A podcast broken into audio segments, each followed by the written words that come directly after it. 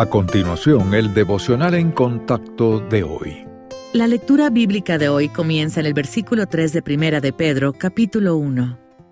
Bendito el Dios y Padre de nuestro Señor Jesucristo, que según su grande misericordia nos hizo renacer para una esperanza viva, por la resurrección de Jesucristo de los muertos, para una herencia incorruptible incontaminada e inmarcesible, reservada en los cielos para vosotros que sois guardados por el poder de Dios mediante la fe, para alcanzar la salvación que está preparada para ser manifestada en el tiempo postrero en lo cual vosotros os alegráis, aunque ahora por un poco de tiempo, si es necesario, tengáis que ser afligidos en diversas pruebas, para que sometida a prueba vuestra fe, mucho más preciosa que el oro, el cual, aunque perecedero se prueba con fuego, sea hallada en alabanza, gloria y honra, cuando sea manifestado Jesucristo, a quien amáis sin haberle visto, en quien creyendo, aunque ahora no lo veáis, os alegráis con gozo inefable y glorioso obteniendo el fin de vuestra fe, que es la salvación de vuestras almas.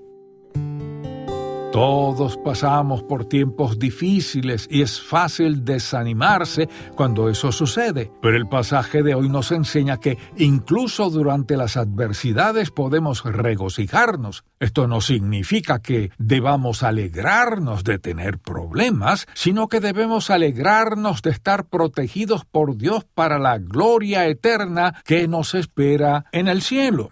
Otro motivo para alegrarnos es que las pruebas están diseñadas para producir aguante y madurez espiritual en nosotros. Dios quiere que nos mantengamos firmes para que podamos obtener el beneficio completo de cualquier lección que Él tenga en mente. Nuestro Padre Celestial también utiliza las pruebas para ayudarnos a ver que nuestra fe es auténtica. Cuando perseveramos en cada dificultad, nuestra fe es probada y refinada, lo que nos da seguridad de nuestra salvación. A medida que aprendemos que Dios hace que recibamos provecho por nuestras adversidades, comenzaremos a enfrentar los tiempos difíciles con confianza, sabiendo que él siempre tiene en mente lo mejor para nosotros. Esto nos permite sentir gozo, porque sabemos que Él está fortaleciendo nuestra perseverancia, purificando nuestro corazón y haciéndonos personas con una confianza inquebrantable